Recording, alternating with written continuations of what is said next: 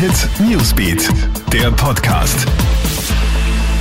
Hey, ich bin Michaela Mayer und das ist ein Update für den Donnerstagabend.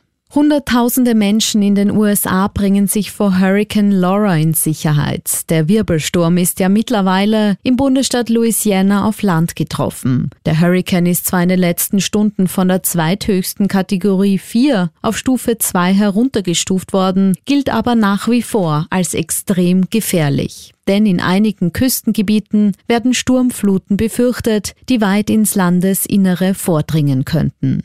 Schauen wir uns die aktuellen Coronavirus-Zahlen in Österreich an. Erneut sind mehr als 300 Neuinfektionen bundesweit registriert worden.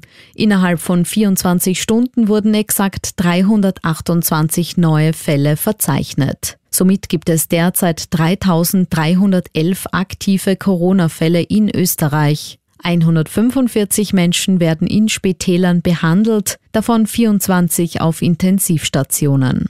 Nach dem Bankskandal schlittert Martin Pucher in den Privatkonkurs. Der Ex-Chef der Kommerzialbank Mattersburg hat laut eigenen Angaben Schulden in Höhe von rund 65 Millionen Euro. Das Abrutschen in die Insolvenz wird laut dem Alpenländischen Kreditorenverband im Wesentlichen auf die Pleite der Kommerzialbank und den daraus resultierenden Schadenersatzforderungen zurückgeführt.